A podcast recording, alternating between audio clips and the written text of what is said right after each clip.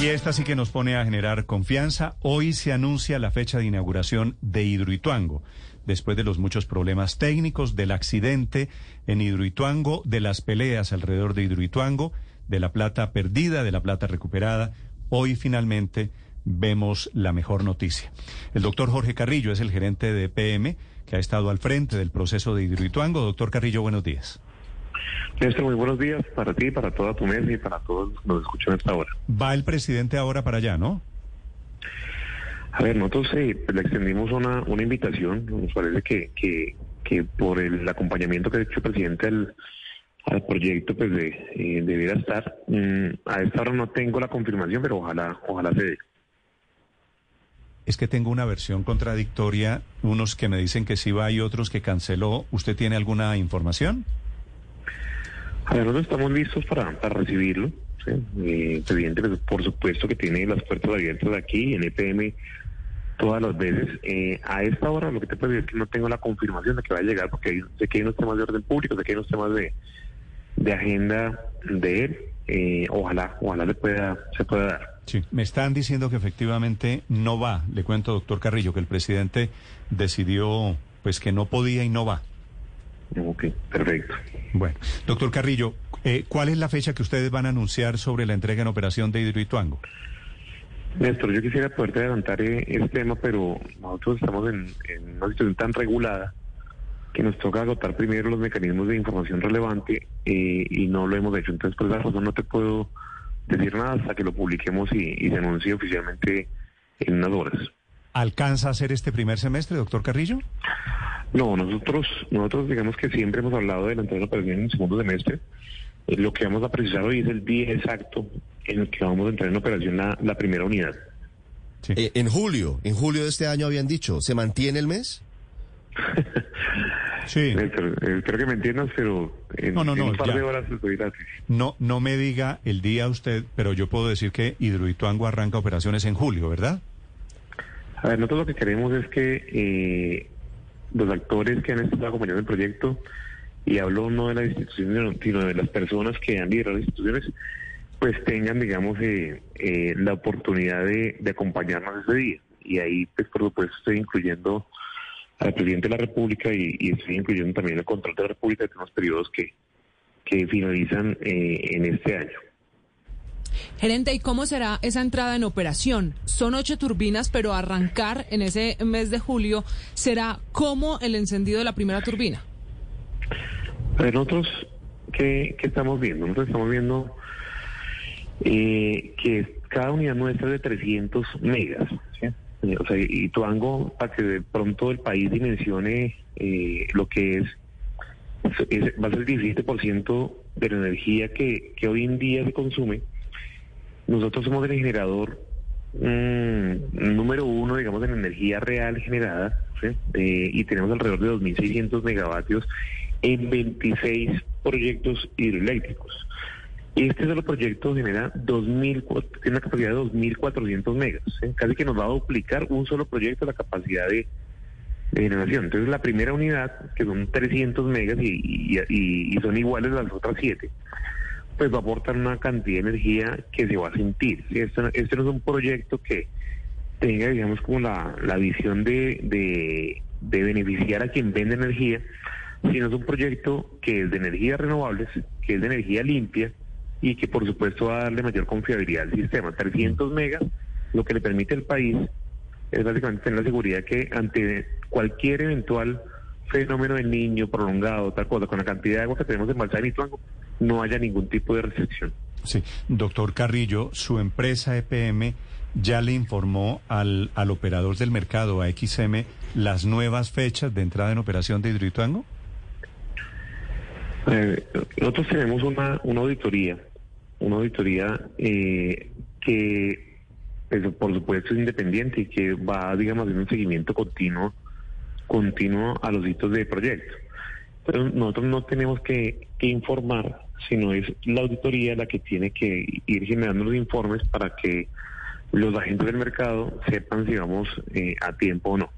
Claro, pero es decir, como lo que ustedes anuncian hoy en Hidroituango es un nuevo cronograma, quisiera saber si esto pone en riesgo el tema de las obligaciones de energía que está previsto para este año por cuenta de Hidroituango. Esto, eh, las obligaciones en realidad eh, están para vencerse el 30 de noviembre. Eso, digamos, si, para nosotros los recursos públicos no fueran importantes o la seguridad energética país no fuera importante, uno podría decir que a nosotros nos daría igual. Eh, prender Ituango en, mm, en cualquier momento antes del 30 de noviembre. En, julio iba a decir, ¿no? antes del 30 de noviembre. Entonces, eh, nosotros estamos muy muy seguros de que esto va a salir, de que esto va a salir bien. Eh, la información que nosotros generamos es transparente, por eso eh, no hacemos el anuncio desde Medellín, por eso antes de hacer el anuncio de hoy nos reunimos con cada frente de obra, con cada contratista, visitamos el proyecto, porque lo que menos queremos generar es expectativas falsas. Entonces vamos a anunciar hoy la fecha en la que vamos a entrar. Estamos eh, corriendo de manera segura. nosotros no vamos a cometer errores que ya se cometieron, vamos a darle a toda máquina del proyecto sin sacrificar la seguridad del mismo y por supuesto sin poner en riesgo una sola vida. Sí. A propósito de la entrada en vigencia de Hidroituango, que a mí me parece que es una buena noticia, ¿qué pasó con las medidas que había puesto la ANLA, que es la Agencia de Licencias Ambientales, eh, que tenía que cumplir el proyecto Hidroituango para, para especialmente esas comunidades que están aguas abajo, doctor Carrillo? No, en nuestro concepto nosotros tenemos un cumplimiento total de las medidas que, que ANLA como autoridad ambiental nos, ha impuesto, ¿sí? y así hemos rendido los informes respectivos. Tal vez la única medida en la que hubo una demora que hemos explicado tiene que ver con la contratación y la, y la remisión a ANLA del informe de POIRI, ¿sí? que es un dictamen independiente que, pues, que tiene el propósito de darle los elementos a la autoridad ambiental para definir la suerte definitiva de la licencia. Eso el 29 de diciembre de 2021, estaba proyectado para que fuera casi que un año o antes, pero por motivos de pandemia y entendiendo que esto, lo que se pretendía que vinieran expertos internacionales, con todo lo que pasó con, con el COVID, eh, pues no pudieron venir y solamente hasta el segundo semestre de 2021 se pudieron completar las visitas y ese informe se entregó el 29 de diciembre. ¿Qué es lo que sigue? Eh, pues es un informe complejo, es un proyecto complejo eh, ANLA, pues si bien tiene un personal muy capacitado, también ha decidido contratar expertos. Eh, van a evaluar esa información, van a visitar el proyecto y van a tomar una decisión al respecto. ¿Cuánto, cuánto tiempo puede tomar eso? Nosotros creemos que por la complejidad, por la acción del informe, eh, es una tarea que se puede llevar todo el primer semestre de 2022. Gerente, ya con una fecha para la entrada en operación de Hidroituango, ¿cuál va a ser la cifra final de sobrecostos en el proyecto, después además de la contingencia? Nosotros tenemos como dos, conceptos que vale la pena que la, opinión pública conozca. Uno es el, valor de la inversión, ¿sí? Y ese valor de la inversión eh, fue anunciado en julio, en julio del año pasado, y corresponde a 18.3 billones de pesos. ¿Cuál ha sido la evolución de ese, de ese valor? Eh, cuando el proyecto se planeó, estamos hablando de un valor cercano a 8 billones de pesos. Antes de la contingencia, sí, por sobrecostos, por obras no previstas, por la tasa repetitiva del mercado, por en fin ya hemos llegado a un valor cercano a los 11 billones de pesos.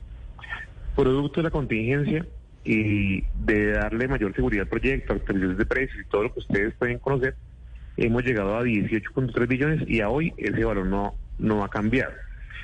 Eh, hay otra pregunta que es distinta y es cuál ha sido, digamos, el, valor que, que, de pronto le ha costado a EPM o que ha dejado de percibir EPM, pues a, eso habría que sumarle el lucro cesante de cada unidad de generación.